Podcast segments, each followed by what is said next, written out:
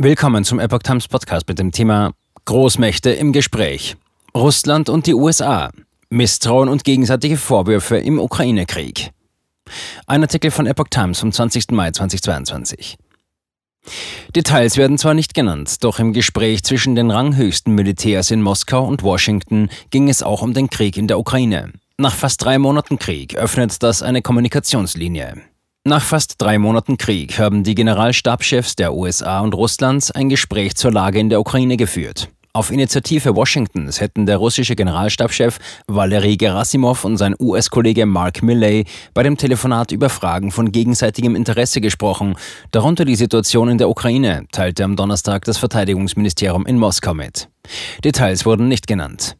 Der Sprecher des US-Verteidigungsministeriums John Kirby sagte, wir glauben, dass es wichtig ist, dass die Kommunikationslinien offen sind. Man wisse nicht, was Gerasimov dazu bewogen habe, die Einladung zum Gespräch anzunehmen. Kirby machte aber deutlich, dass die USA nicht davon ausgingen, dass sich die russische Position im Krieg gegen die Ukraine geändert habe.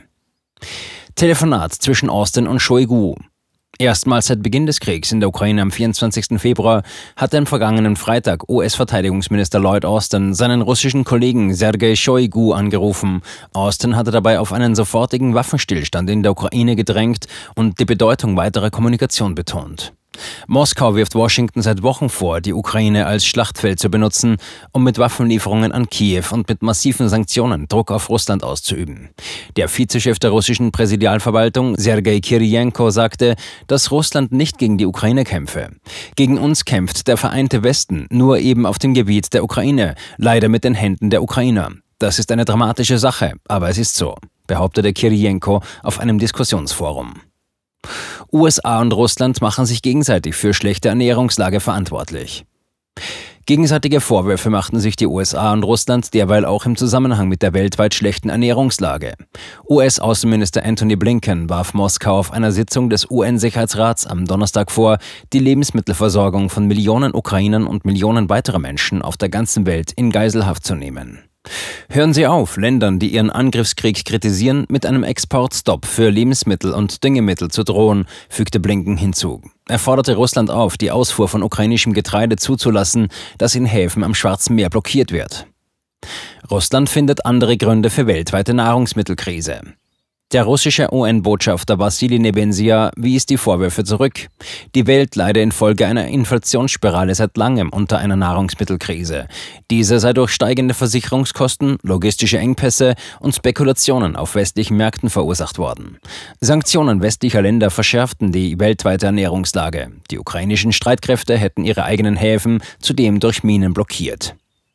Auf der einen Seite werden verrückte Sanktionen gegen uns verhängt, auf der anderen Seite fordern sie Lebensmittellieferungen. So funktioniert das nicht. Wir sind keine Idioten, erklärte Russlands Ex-Präsident Dmitri Medvedev später auf Telegram. Russland sei bereit, seine Verpflichtungen im vollen Umfang zu erfüllen, aber es erwarte auch Unterstützung von seinen Handelspartnern, fügte der heutige stellvertretende Vorsitzende des russischen Nationalen Sicherheitsrates hinzu.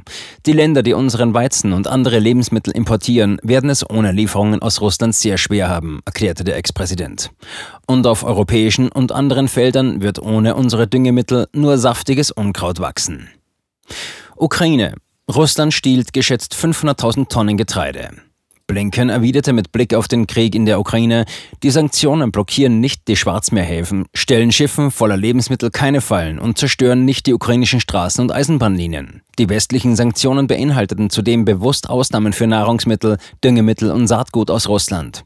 Die Entscheidung, Nahrungsmittel zu einer Waffe zu machen, komme von Moskau allein. Indessen bekräftigte die Ukraine ihre Vorwürfe, dass russische Truppen in der Ukraine Getreide stehlen würden.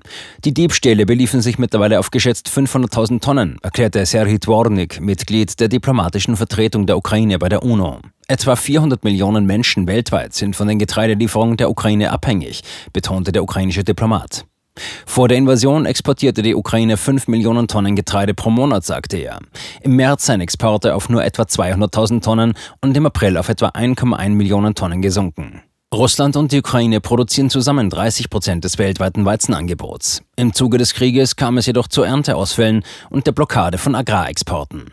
Wegen steigender Preise für Nahrungsmittel warnen Hilfsorganisationen vor einer Verschärfung des Hungers weltweit. In zahlreichen Entwicklungsländern werden Unruhen befürchtet.